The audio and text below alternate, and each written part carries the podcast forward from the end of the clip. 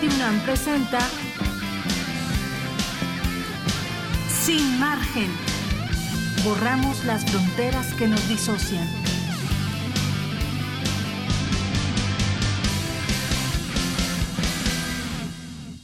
Bienvenidos a Sin Margen en el 96.1 de FM Radio UNAM. Estamos arrancando el día de hoy, 6 de octubre a las 12 con 3, ya es tarde. Estamos emocionados, pero también tenemos muchas cosas que decir el día de hoy. Ustedes saben que Sin Margen es un programa irreverente pero inteligente, es un programa que borra las fronteras, pero que también está intentando construir puentes y también está intentando construir refugios. El día de hoy tenemos una misión urgente aquí en, en Sin Margen que nos parece pertinente decir antes de presentar a nuestros invitados fenomenales y antes de pasar al qué tanto pasó y a todas las secciones que ustedes ya conocen, las malas conductas, el glosario desmitificador. Eh, a ver, ¿qué es lo que está pasando en nuestro país? ¿Por qué tenemos tantas mujeres desaparecidas en el Estado de México? ¿Por qué nuestro timeline en Twitter se llena una y otra vez de mujeres que primero pensamos que son la misma y luego nos damos cuenta de que son todas distintas? Eh, ¿Por qué tenemos que ponernos números? ¿Por qué tenemos que ponernos cifras y deshumanizarnos de una manera tan brutal? Es una pregunta que tenemos que hacernos todos los días. Eh, nosotros, aquí en Sin Margen, buscamos empatía y refugio por las desaparecidas, por las secuestradas, por este derecho a abortar y este derecho a elegir lo que nosotros queremos de nuestra vida, porque no queremos que nos maten por, por a quien amamos o por a quien no queremos amar, eh, porque queremos gritar, porque queremos disentir y porque, como bien decimos, no somos un número, somos humanos y no necesitamos, ya basta de que nos pongan comillas a nuestros nombres Paola no lleva comillas, ustedes saben lo que pasó eh, con Paola la semana pasada, no necesitamos comillas, somos lo que somos. Ustedes saben que el lema de este programa, además de borrar fronteras, es que no necesitamos que nos toleren, nosotros somos y necesitamos respeto. Así que vamos a unirnos en este sin margen el día de hoy con una respuesta a, esta, a este refugio y a esta empatía urgente. Y esa respuesta se puede dar en muchos medios. Uno de ellos es la, la famosa contracultura, si es que le podemos llamar así. Vamos a discutir si se le puede decir contracultura, si se le puede decir movimientos culturales simplemente o simplemente son manifestaciones culturales. Vamos a discutirlo con invitados fenomenales. Aquí se encuentra Paco Barajas, él es trombonista de Panteón Rococó. Va a estar con nosotros también Guillermo Clemente, ustedes lo conocen, músico, exintegrante del clan, curador artístico también. En la música, nuestra selección musical el día de hoy está a cargo de Inti Terán, músico, productor, ingeniero de sonido. Esperemos que disfruten muchísimo su participación y la mala conducta del día de hoy es nada más y nada menos que Pacho Paredes, el director del Museo Universitario del Chopo, ex integrante de la maldita vecindad, o bueno, no ex integrante, ¿verdad? Ya me van a decir que no, que no, que no me pase, no. Todos son integrantes, todos somos integrantes de algo, todos somos marginados de otra cosa, así que también somos integrantes, ex integrantes de otra cosa. Eh, tenemos mucho que discutir, así que nos vamos en este momento con esta nota, Laura, ¿qué tanto pasó? Que se la queremos dedicar a un hombre que ha hecho una labor importantísima de activismo en muchas áreas, no solamente por los estudiantes, sino también por la comunidad eh, de VIH positivo. Él es Luis González de Alba, él fue Luis González de Alba y desde aquí queremos dedicarle esta transmisión. ¿Y ahora? ¿Qué tanto pasó? y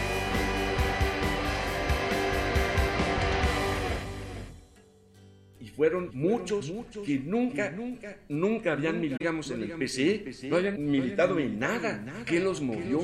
¿A qué iba el muchacho que era de veterinaria? ¿A qué entró la Ibero? Y las muchachitas de la democracia cristiana que voteaban, ¿a qué iban ellas? Estaban aterradas, pero muy divertidas. ¿Qué las movió? Que estaban hartas también. No de que estuviera Valentín Campa en la cárcel. Estaban hartas de lo que les pasaba a ellas y a sus familias. De que les prohibían tomar la píldora.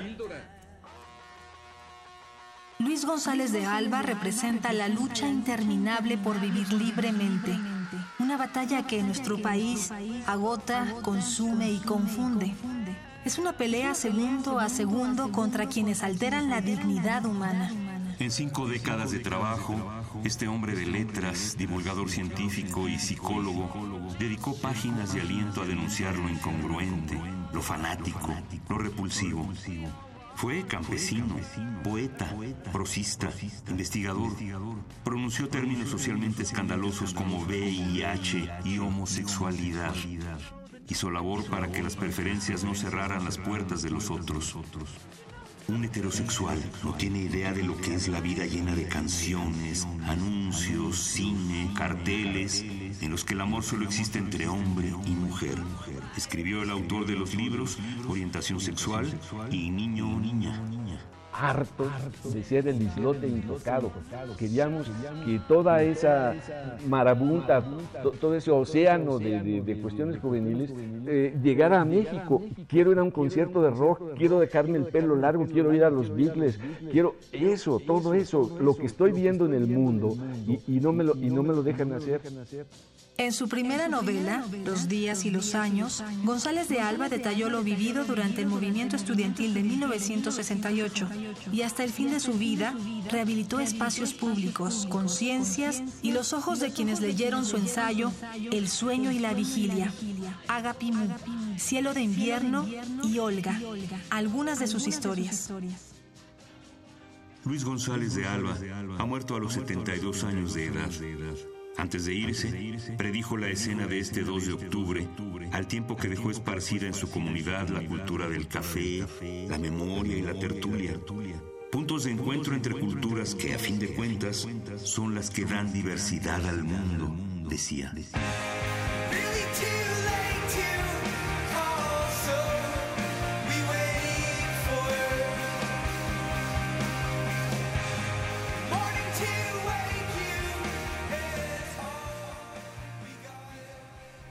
Gracias, Anita Salazar, por esta nota tan conmovedora que acabamos de escuchar el día de hoy. A ver, estamos en Sin Margen, estamos buscando respuestas ante este descontento, estamos buscando articular la furia que tenemos muchos de nosotros desde otro lado. Y el arte generalmente es una de las mejores respuestas que podemos encontrar, o de los mejores quizá catalizadores y a veces canalizadores para, para tener mejores herramientas. Entonces, ¿cómo vamos a diseñar estas herramientas? Tenemos a dos expertos fenomenales aquí en la cabina del primer de, primer, iba a decir yo, del primer sin margen. No, no, no, no, ya son las 12, ya estamos aquí, estamos disfrutando muchísimo con nuestro primer invitado, Paco Barajas, el trombonista de Panteón Rococó. Qué privilegiazo tenerte por acá, querido Paco. créeme que es totalmente al revés, desde que los escucho hace, desde que empezaron, creo, el primer movimiento, soy un total fan, digo así, ojalá fuera toda la radio, uno que va a muchas entrevistas y a veces, y a veces es muy lamentable, lo que pasa. La verdad, encontrar este espacio y después de la salida de Carmen Aristegui, creo que más, un espacio donde puedas oír algo que no te haga solo estar furioso, sino que, que también te dé algo muy positivo, ¿no? Se los decía yo a mis hijos el lunes que leyeron lo de Luis González de Alba entrando, o martes, no lo recuerdo.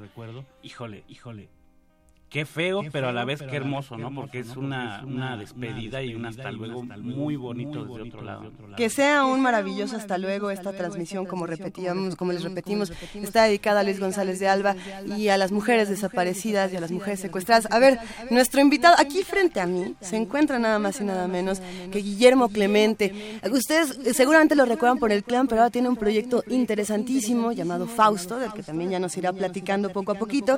Pero además de esta parte de músico, de esta parte de producción y esta parte de sumergirse en la contracultura, pues a ver, Memo también es curador artístico y esa es otra parte interesante y escritor, o sea que de un poquito aquí, querido Memo. De todo un poquito, sí, muchas gracias y, bueno, sí, eh, continuando con lo que platicaban, sí necesitamos radio inteligente y creo que creo que qué bueno que, existan espacios así, gracias Luisa por, por estas, pues por este, por estos espacios y estos temas, ¿no? Tan interesantes que podemos platicar. A ver, necesitamos espacios inteligentes. Los dos lo mencionan aquí en esta mesa y yo me quedo pensando en cómo eh, muchas veces a las manifestaciones, y voy a poner estas comillas de contraculturales, en un momentito vamos a ir discutiendo si se puede o no usar esta palabra, eh, se van en el, en el bote de, ah, no, esto no es inteligente porque lo único que tiene es un discurso eh, muy punk de queremos este sexo, drogas y rock and roll y no hay un análisis de todo el magnífico discurso y el inteligente discurso que puede haber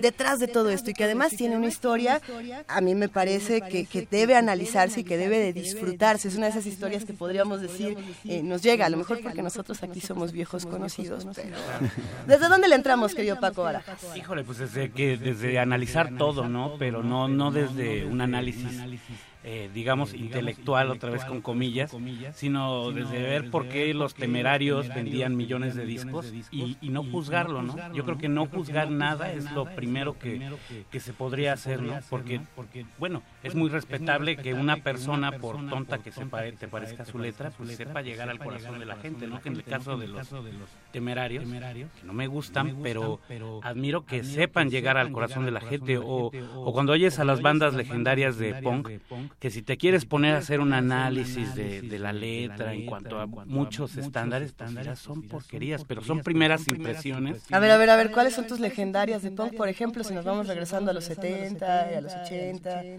Pues mira, por ejemplo, si, si punk punk no, no soy tan fan. Me gusta de Clash, por ejemplo, que se me hace mucho más musical, pero sí reconozco que si oyes a los Ramones, algo te provoca, ¿no? Algo, algo te hace sentir y es porque el punk lo que tienes que es una primera impresión sin ningún filtro, ¿no?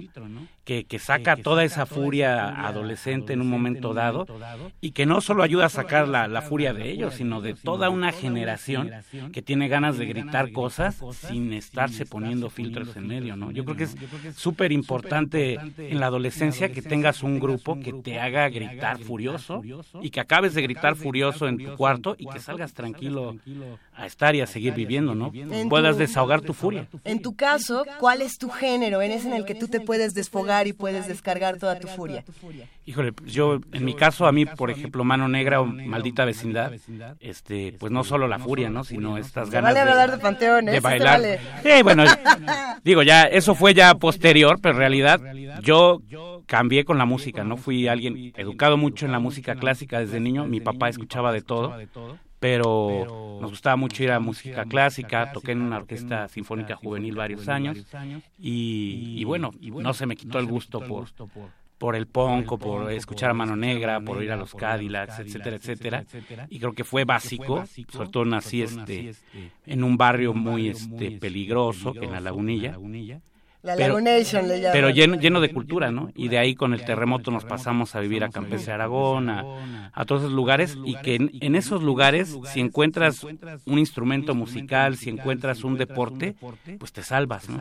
Es muy triste ver a mis amigos de, de la infancia, pues muchos muertos, los de la Lagunilla, muchos muertos, en medio del crimen, y que si tú los recuerdas como niños, dices, no nacieron como criminales, ¿no?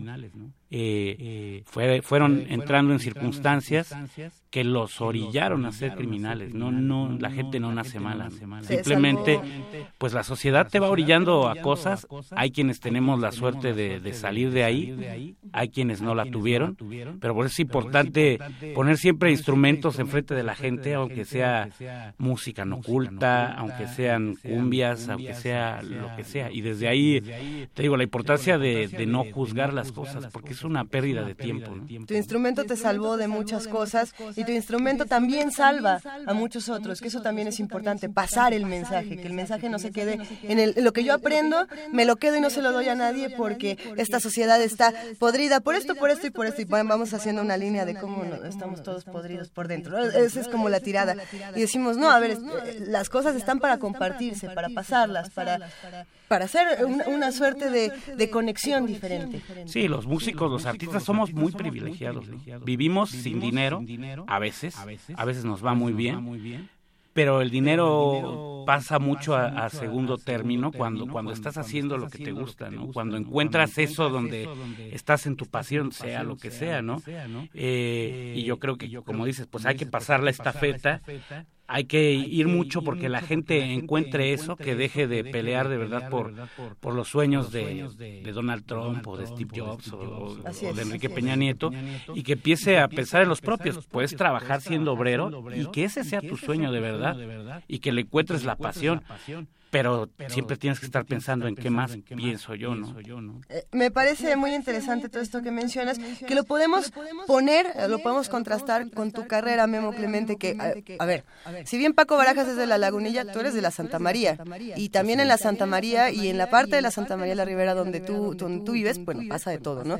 Pero hay otra parte que también es el rock gótico y cómo esa otra eh, esfera musical también tenía una marginación impresionante en su momento momento y creo que todavía podríamos hablar de ella. Sí, de hecho, bueno, antes, antes de entrar al aire platicábamos, Paco y yo, justo, justo esta cuestión también de las etiquetas, ¿no? Que no, sabía, no sabemos en qué momento, en qué momento se empezaron como a dividir eh, tantas cosas. Platicábamos de épocas en que tocábamos el plan, el panteón y una serie de bandas de distintos géneros. Todos juntos sin ningún problema. Todos juntos sin ningún problema, la gente iba, brincaba igual con una banda que con la otra. Eh, era, era, era otra, eh, otra cosa, ¿no? Eh, creo que sí tiene que ver también con, con, sistemas que se han ido como implementando, ¿no? Eh, a, partir de lo social, a partir de muchas cosas también de los medios de comunicación, muchas cosas que han ido, ido como mermando esta, pues esta, este rollo de igualdad a lo mejor, ¿no? En, donde estamos todos, eh, todos pues queriendo dar un grito, cada quien en su, desde su trinchera y, nos perdemos por ahí un poco, ¿no? Eh, creo que todo sistema tiene una suerte de autoritarismo y eso es lo que va como segregando. A ver, a ver, a ver estás, eh, por otro lado, me imagino que también te estás refiriendo a que lucramos con todas las manifestaciones culturales de una u otra forma, ¿o no va por ahí? Eh, pues eh, es, es, un, es, es un tema muy, muy interesante y que lo que lo menciones porque, además... Así en el Palacio de Hierro caminamos y pedimos entrar al pasillo punk o al, o al pasillo gótico o al pasillo ska o al pasillo hipster o al indie o al que se nos pegue la gana o cómo, cómo, la, cómo aplica. Sí, sí, pues de hecho... Eh, así ha ido sucediendo. Hoy, hoy en día están los, los, los ahora llamados antros, ¿no? Los antros góticos y los antros eh, hip hoperos y los antros de sky y, etcétera. Y es, y es difícil que llegue alguien a lo mejor con una, con un atuendo que, oh, este, distinto, ¿no? A, a un sitio así y todo el mundo volteará a verlo como fue en otros tiempos el andar en la calle con el cabello largo y este tipo de cosas, ¿no? Que la gente te volteaba a ver porque eras distinto, ¿no?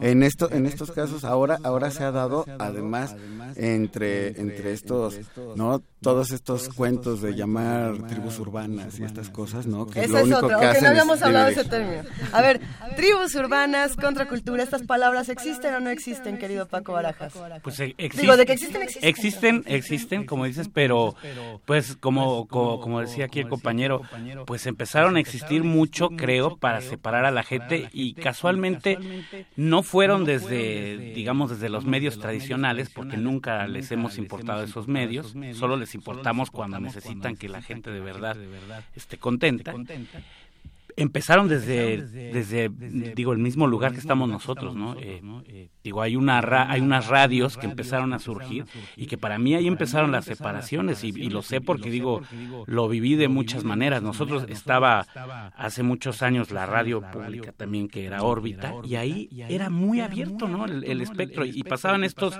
conciertos de serpientes sobre ruedas que empezaron a hacer para, para apoyar a los compañeros zapatistas y bueno, lo mismo que está diciendo él, ¿no? Tocaba Santa Sabina, tocaba el Panteón, tocaba la Secta Cor, tocaba el Clan, tocaba Julieta Venegas, que era la Milagrosa, tocaba eh, eh, Memo Briseño, tocaba Fermata, todo el mundo, y todo el mundo lo disfrutaba mucho la gente. Entonces dices, ¿en qué momento dejó de pasar eso? Cuando empezaron a ver locutores que supuestamente son muy conocedores y empezaron a decir, el ska es una porquería, este gótico es bueno, pero este es una basura. Este, y, bueno, en una edad que lo oyes siendo muy joven, donde todo, te, todo te entra, mucha gente se empezó a meter en esos rollos. Yo creo que México hace 20 años no era así. Esperemos que llegue Sanoni Blanco, nuestro querido compañero que se va a sumar a esta mesa a lo largo del programa, eh, ya que él tiene su programa Carpe Noctem a las 12 de la noche hoy aquí en Radio UNAM. yo creo que ahí tendré una respuesta muy interesante, porque somos muchos, como bien lo mencionas Paco, que crecimos y a ver, vamos a ir sumando. Rock 101, eh, órbita, radioactivo, reactor, reactor ahora. Ahora también está por ahí convoy.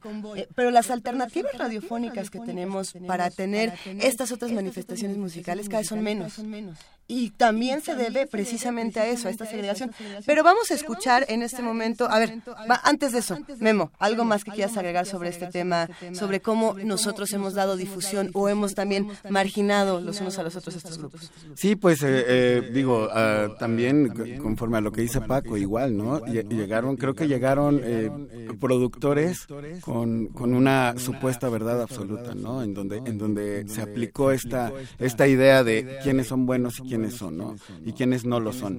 Entonces, a partir de ahí había oportunidades o no para tantos y tantos proyectos que desde un punto de vista mucho más objetivo, creo que creo que tenían muchísimo que dar, ¿no? Y son tantos proyectos de los que podríamos pasar toda la tarde platicando que existen, existieron y que tuvieron mucho que dar y nunca sucedió nada por no tener como esa, ese escaparate, ¿no? Ahora, ahora sí, partiendo de esta idea, vamos a darle voz al director del Museo Universitario del Chopo, nuestro queridísimo José Luis Paredes Pacho, eh, quien ustedes saben también forma parte de la maldita vecindad y tiene una, una definición interesante de contracultura, eh, tiene toda una historia que, que nos parece pertinente transmitir aquí en Sin Margen para que sigamos con esta discusión. Venga. Estas son las malas conductas. Hola, ¿qué tal? Soy José Luis Paredes, pero los que me conocen me llaman Pacho. Y bueno, el tema de la contracultura tiene sus complicaciones. En primer lugar, porque es un término traducido del inglés, donde counterculture significa algo que es difícil de traducir al español, porque no se entiende por ello algo que esté en contra de la cultura, sino más bien que balancea la cultura. Y en español la noción de contracultura, pues luego tiende a ser entendida como algo que no es cultura o que está en contra de la cultura. Y no es así.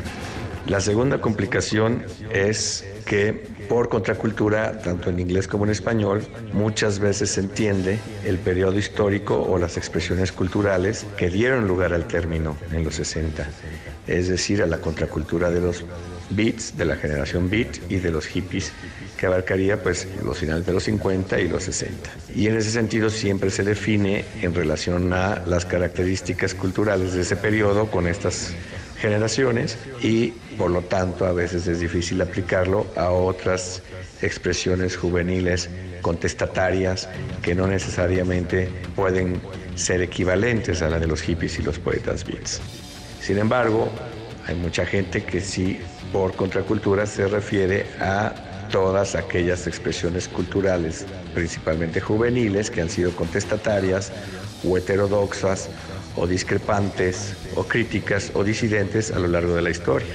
Por ejemplo, Sabater tiene un libro que se llama Heterodoxias y Contracultura, donde él prefiere usar el término de heterodoxias para ver todas estas genealogías o constantes apariciones a lo largo de la historia de comunidades disidentes dentro de un sistema eh, civilizatorio o social determinado. Esas serían, digamos, las complicaciones de usar el término. En el caso del Museo del Chopo, que se inaugura en 1975, pues desde finales de los 70 estuvo vinculado a algunas expresiones que podrían ser consideradas contraculturales, por ejemplo, los grupos del rock progresivo o de los géneros psicodélicos que tocaron aquí y que estuvieron vinculados al surgimiento del tianguis cultural del Chopo. Y en ese sentido sí habría digamos algún cruce con la noción de contracultura sesentera, aunque expandida hacia los setentas, ¿no? Pero con cierta herencia fuerte de algo de la psicodelia. Sin embargo, su fuerte fue más bien a todo lo largo de los 80, con todas las distintas subculturas o escenas musicales relacionadas con estéticas y posturas de vida y que, pues sí, como dije, muchos consideran subculturas o también, desde luego, contraculturas o cultura subterránea o culturas alternativas o culturas marginales, etcétera, ¿no?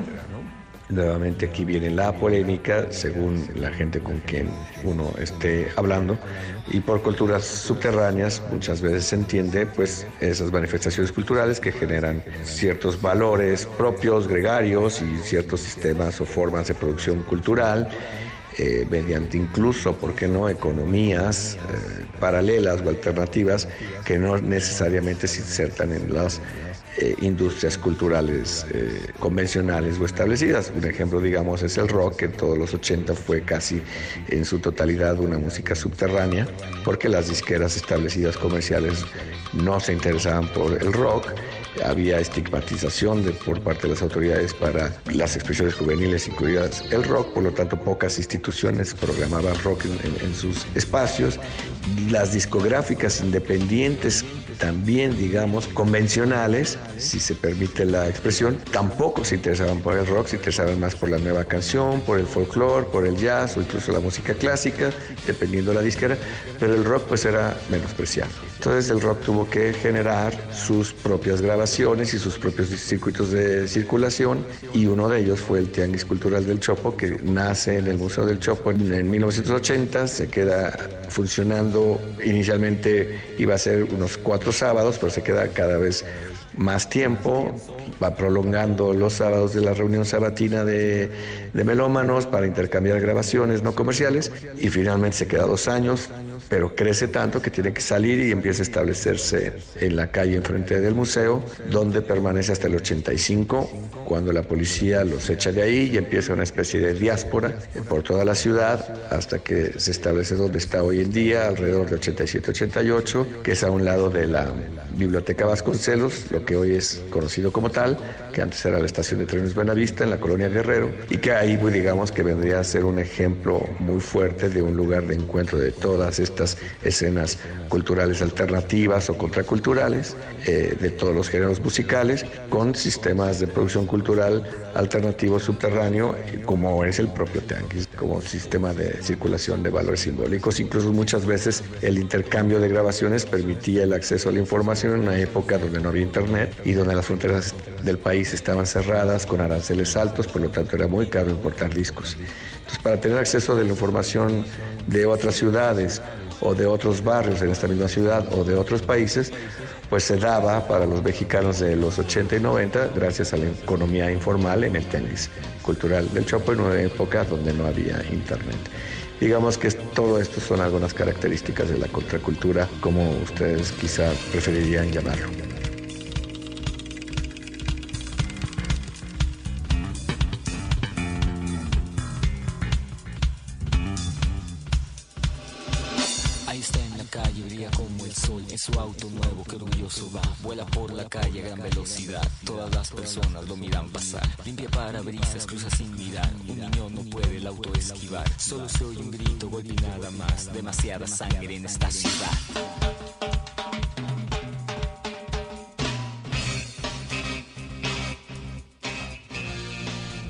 Ya nos dijeron que dejemos de estar hablando fuera del aire, que estamos aquí en Sin Margen, en el 96.1 de FM, y que toda esta discusión la vamos a seguir teniendo aquí después de escuchar a Pacho Paredes. A ver, ¿qué tanto está pasando? Ya nos escribió Edgar Chávez García, queridos aquí acompañantes, queridas malas conductas, y nos dice lo siguiente. A ver, se, las va a plantear de la siguiente manera a Memo Clemente y a Paco Barajas.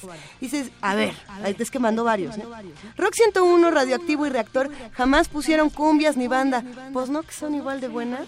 Jamás no, jamás no lo sé, ¿eh? porque yo llegué a oír, de hecho, Mercenario, la primera vez que lo escuché, fue, me parece, en Rock 101, que es una rola que era una cumbia del juguete rabioso. ¿Sí?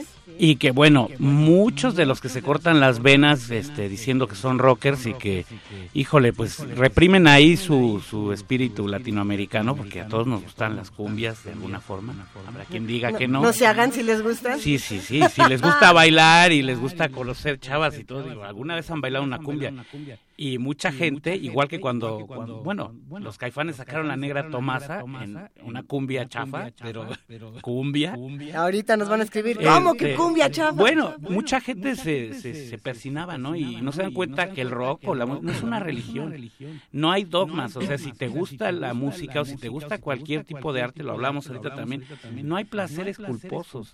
Si te gusta algo, bueno, a lo mejor analiza por qué, o bueno, yo que decía que me gustan los cumbia kings, Sí, bueno, las letras son a veces híjole, la cosa más misógina del mundo. De hecho, no las pongo delante de mi hija porque no quiero que oiga esas cosas, pero sí me gustan y tienen una parte que, que, bueno, que aprecio, ¿no? Y, buenos músicos. Habrá quienes digan, querido Memo, que el rock no es una religión, pero que sí es una preferencia sexual, por ejemplo.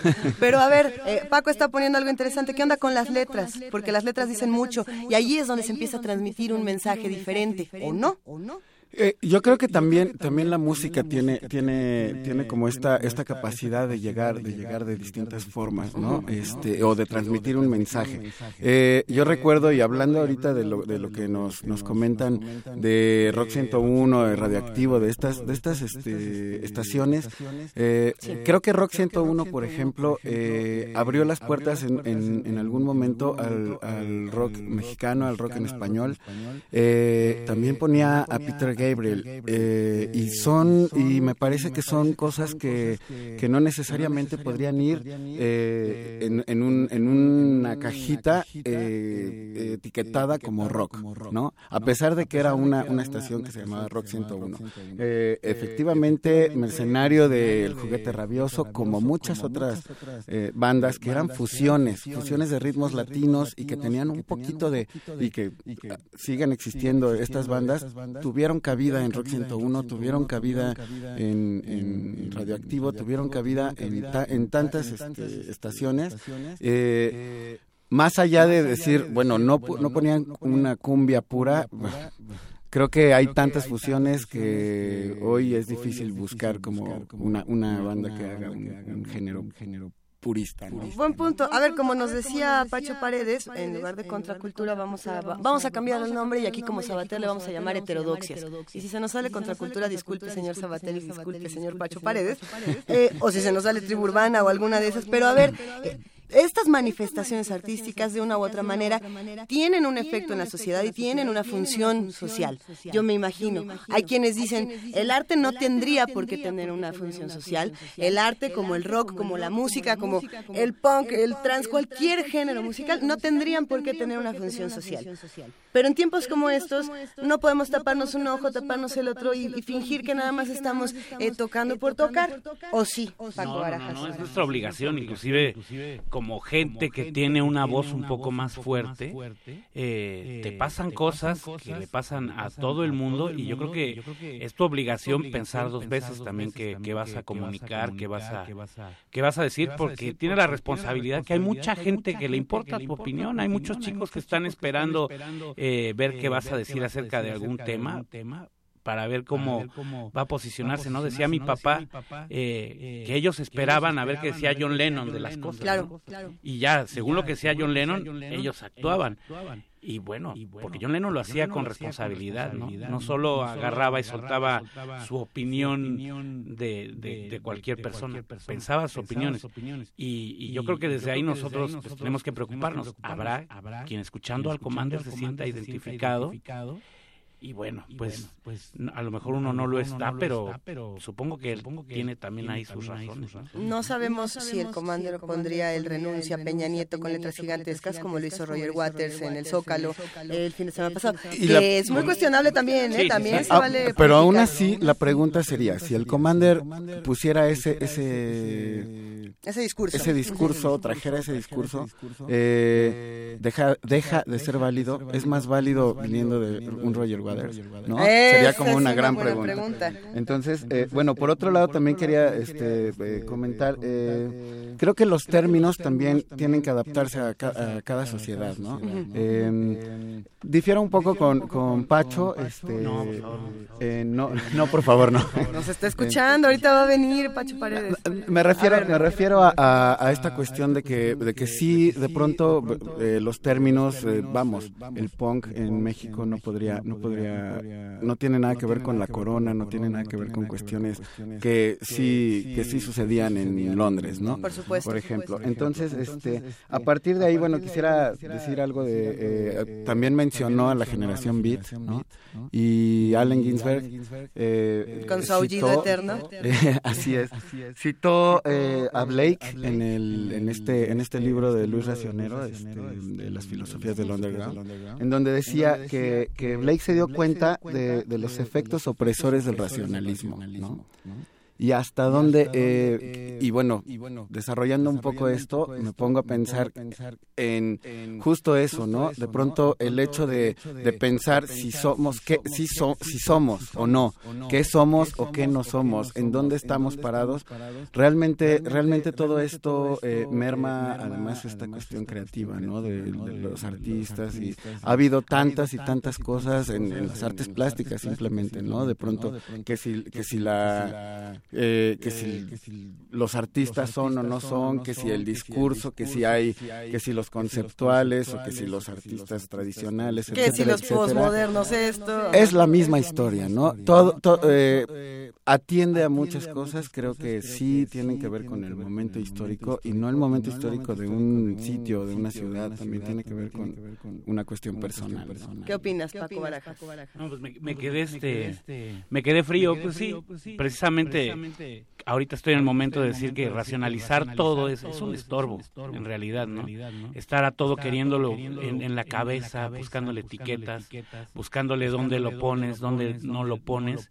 Eh, yo creo, igual que te digo, hace unos años la gente vivía más libre de, esos prejuicios, que se supone que estamos en una época donde estamos tratando de deshacernos de ellos, pero en realidad estamos llenos de prejuicios ante todas las cosas que hacemos. No digo, son inevitables de repente, desde que ya sales al mundo y tienes conciencia, empiezas a hacer, hacer ese tipo de prejuicios, ¿no? Pero yo digo, la solución de repente, cualquier cosa, es empezar a, a quitarnos. Te decía yo antier que perdí mi teléfono porque andábamos grabando lo del escorpión dorado. ¿Y qué tal la vida sin teléfono? Siente uno que ya no existe en este mundo. Al parecer los devices nos tienen así. Sí, los llamados y todo están imposibles. Pero bueno, este te sirve quitarte esas cosas, ¿no? No de encima para disfrutar la vida simplemente, claro, siempre siendo consciente de lo que estás haciendo.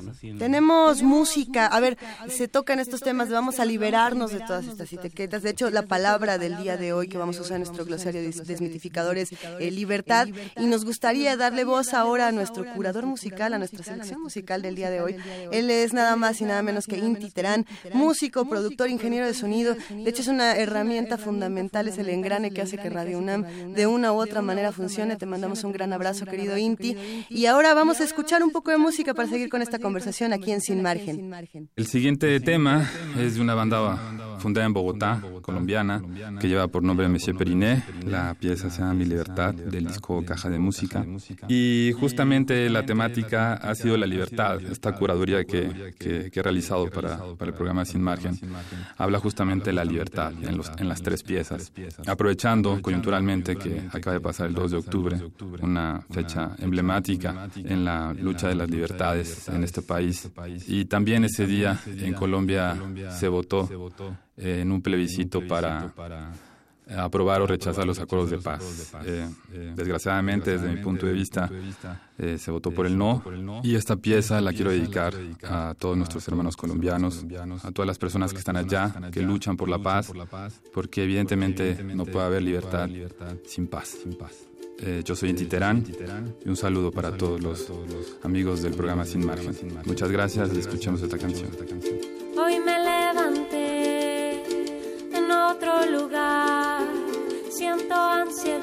necesidad de contar quién soy para no morir, para no olvidar que la vida es un pequeño soplo de libertad. Hoy seré canción, volaré detrás de las coplas del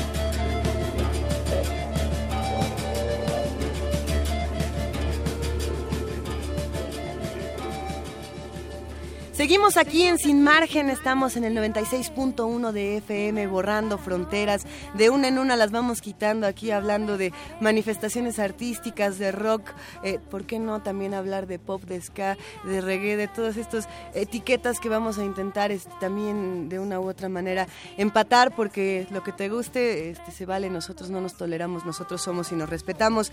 Están conmigo, para los que nos acaban de sintonizar en esta eh, recta final de Sin Margen, Paco Barajas, el trombonista de Panteón Rococó, y Memo Clemente, que es curador musical, músico de Fausto, también el exintegrante del clan y de muchas otras agrupaciones. Qué gustazo que sigan aquí conmigo. Estamos tratando de diseccionar un poco de cómo son estos procesos de libertad a partir de la música.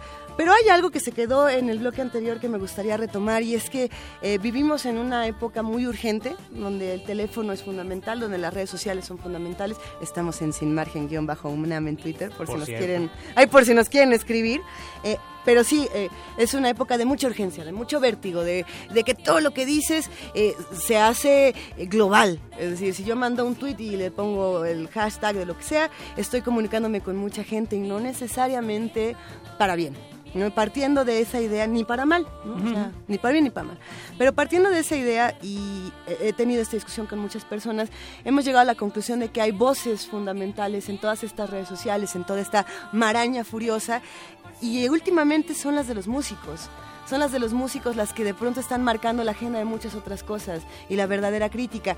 Hablábamos de Roger Waters y del ejercicio que puede ser muy cuestionable, pero también podemos hablar de Massive Attack hace unos años aquí en la Ciudad de México, podemos hablar también del concierto de Radiohead, eh, de bandas que tienen mucha producción y que por tanto pueden transmitir el mensaje de manera eh, más eficaz. Pero ¿por dónde le entramos? ¿Quién, ¿Quién le quiere entrar a este tema de las voces de los músicos? Dale, dale, dale.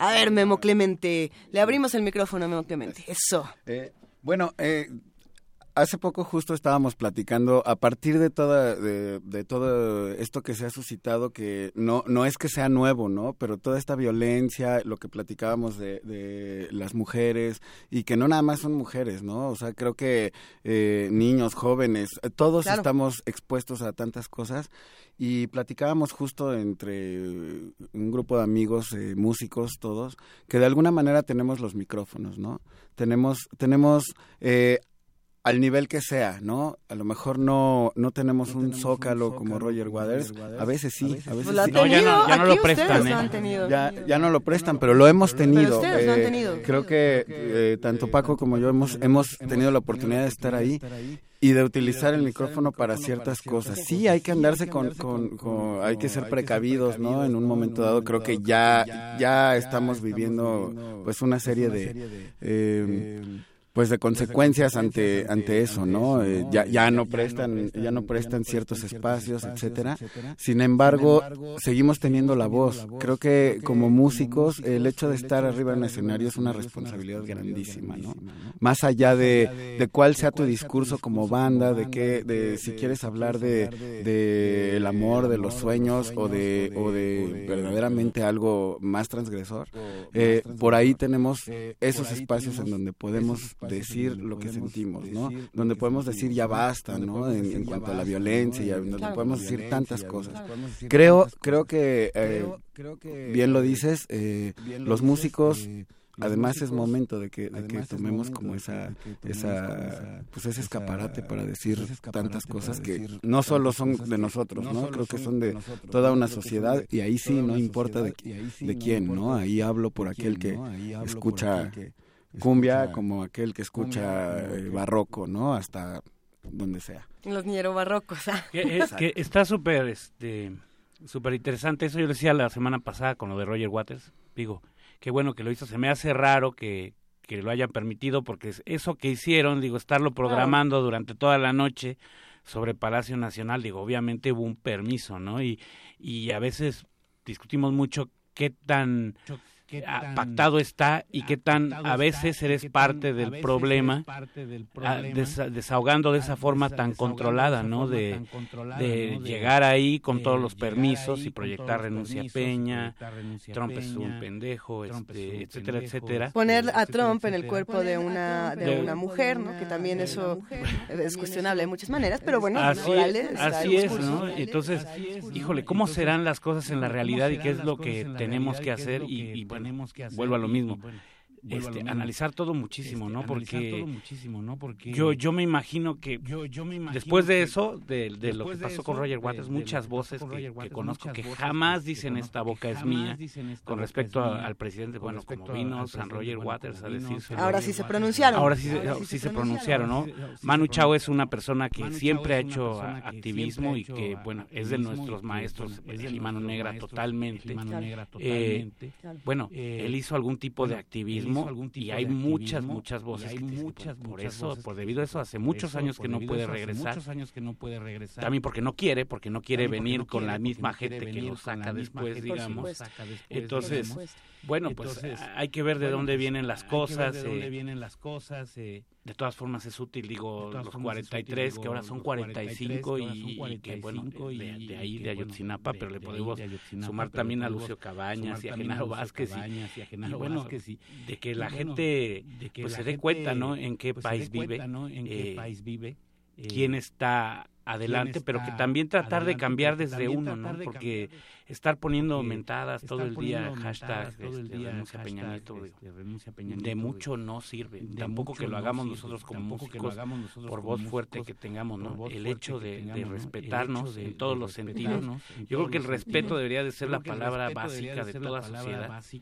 No, no tolerancia, como bien decías como decían la semana pasada, no, respeto.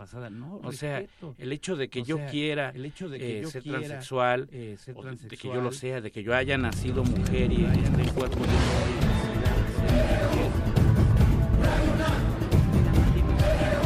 y no le daría derecho a ningún medio de comunicación presenta de Prisma RU, no los perfiles del acontecer y eso normal sí le podemos de México y el mundo en una frecuencia clásicamente actual. Transexual lo educó muy bien a él, porque lo educó muy bien. con la gente. Y mi papá le dijo, ¿no? Bueno, pues sí, este, pero dime una cosa, es normal lo que, que a ver, dice, te lo voy a poner así, que un árbol de limones de peras, este, es anormal, le dijo mi papá. El transexual le contestó que un árbol de limones de peras es maravilloso. Y con eso. Se quedó callado. Se quedó callado y de verdad que fue una super enseñanza que llegó mi papá a transmitirnos y le cambió todo el pensamiento. ¿no? Yo creo que hay que tratar de ver las cosas bajo esas ópticas. No todo el tiempo estar buscando la normalidad porque no existe la normalidad. ¿no? Las personas somos y, sabemos en nuestro interior que no somos tan normales, con las comillas que sí debe llevar esa palabra. Qué, qué maravilla tenerlos aquí en Sin Margen. Eh, es un verdadero privilegio escuchar voces tan, tan impresionantes por muchas maneras distintas. Nuestro glosario desmitificador del día de hoy precisamente va de la libertad, como ya lo decía Inti Terán con su melodía, como lo hemos repetido en esta La Libertad y también a muchas otras. Venga con su glosario desmitificador. Venga con su glosario desmitificador.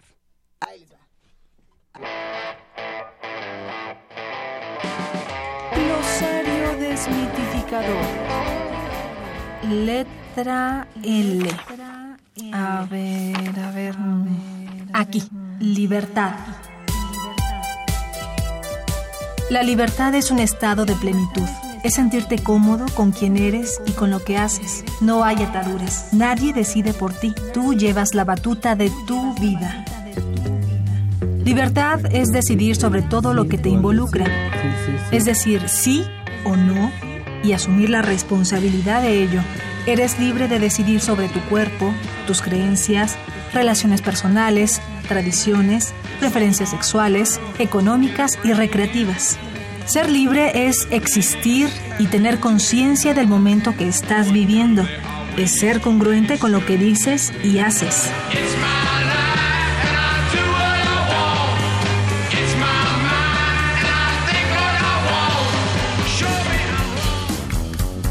Libertad es respetar el espacio del otro, no subordinarlo ni minimizar su pensamiento. es reconocer su valor como ser humano y no vulnerar su integridad. ¿Te has puesto a pensar qué tan libre eres? ¿Estás privando a otros de la libertad? ¿Qué te falta para ser libre?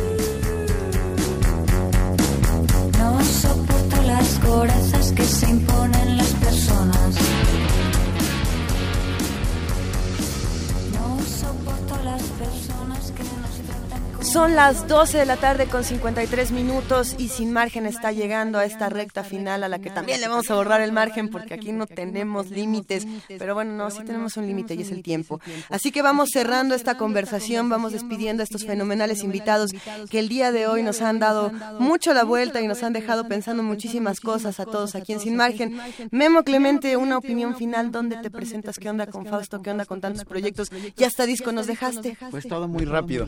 Este, quisiera, por último, digo, para cerrar todo esta, este tema de, de la contracultura o de la cuestionable contracultura, en, este, eh, eh, una cita de Luis Racionero que dice justo eso, ¿no? La razón converti- la, eh, plantea la razón como el, un gendarme al servicio de las clases dominantes y que resulta como la do- dominación más una dominación más perversa que la física, ¿no? Entonces, bueno, dejo eso como como como para para, para pensarlo un rato y ver Eso. ver si realmente este o, o qué opinamos a partir de eso. En Me cuanto gusta. a Fausto, bueno, estamos este el 5 de noviembre es la siguiente fecha. eh, poco antes presentaremos el video en el Valiant. Eh, y estaremos invitando a, a Nosotros ya todo el estamos más mundo. que este, puestos. sí, sí. Este, les avisaremos eh, fecha y horario, pero bueno, la página en, en Facebook estamos es Fausto eh, Fausto.lab como de laboratorio. Ajá. Este, nuestra página es eh, faustomusic.com y pues ojalá que, que también el 5 por ahí nos vamos, nos vamos en el Tianguis del. Eso, queridísimo Memo Clemente. A ver, Paco Barajas, ¿cómo cerramos? ¿Dónde te encontramos? ¿Cuándo tocan? Panteón, Este, Panteón, hasta aplicación. Va, a ver, échale. Así es, pues Así bueno, es, pues este, bueno, nosotros, este, nosotros me encuentran por encuentran cualquier por lado, cualquier lado manejando, manejando por, la ciudad todo el día. ciudad todo el día, Pero, eh, pues, Eh, si pues, sacamos nuestra app, que va a ser para, para el proyecto que estamos que presentando ahora, que se llama que Panteón Panteón Rococó Random, y que, bueno, y que, vamos a bueno, tocar el vamos a 3 de diciembre en el 3 de Palacio de los Deportes. Por medio de esta app van a poder seleccionar las rolas que quieren que toquemos. Échenle ganas la gente que quiere que toquemos diferente, porque pues así como van votando ahorita, pareciera que quieren que toquemos lo mismo de siempre, ¿verdad? Eh, Este, bueno, 3 de diciembre, Palacio de los Deportes, vamos a Mexicali el domingo, a Aguascalientes, a muchos lugares del país. Eh, pues muchas gracias, un honor estar de este lado que siempre te estoy oyendo del otro. Para mí es un honor que estén aquí eh, en Sin Margen por muchísimas cosas, sobre todo porque desde mi punto de vista muy personal, y creo que lo, vamos a compartir muchos, eh, yo crecí con ustedes y gracias a la música que ustedes me, compartieron y gracias a todas las cosas que ustedes me enseñaron desde niña, eh, yo soy lo que soy y creo que muchos somos lo que somos y aprendimos a borrar las fronteras desde niños y a crecer con una idea distinta de lo que es la, la música y de lo que es el mundo. Nos despedimos por ahora aquí en Sin Margen. Recuerden que vamos a seguir borrando fronteras y que vamos a seguir este, dándoles de qué hablar y de qué quejarse un ratito. Les mandamos un gran abrazo. Nosotros, a ver, ¿quiénes son en este programa? ¿Quiénes están? Luis Garza, Alejandra Sánchez, Ernesto Díaz, Sofía Sendeño, Ana Salazar, controles técnicos. ¿Quién está en controles técnicos para que le dé un gran abrazo? A ver, a ver, ¿quién está en controles técnicos? Gerardo Zurrosa, ese mero, nada más y nada menos. En la producción Jessica Trejo y al frente del micrófono la pequeña criatura milenaria Luisa Iglesias. Gracias por todo aquí en Sin Margen. Ya nos vamos. Adiós.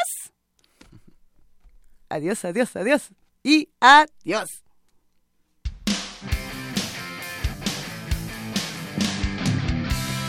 Radio UNAM presentó Sin margen. Borramos las fronteras que nos disocian.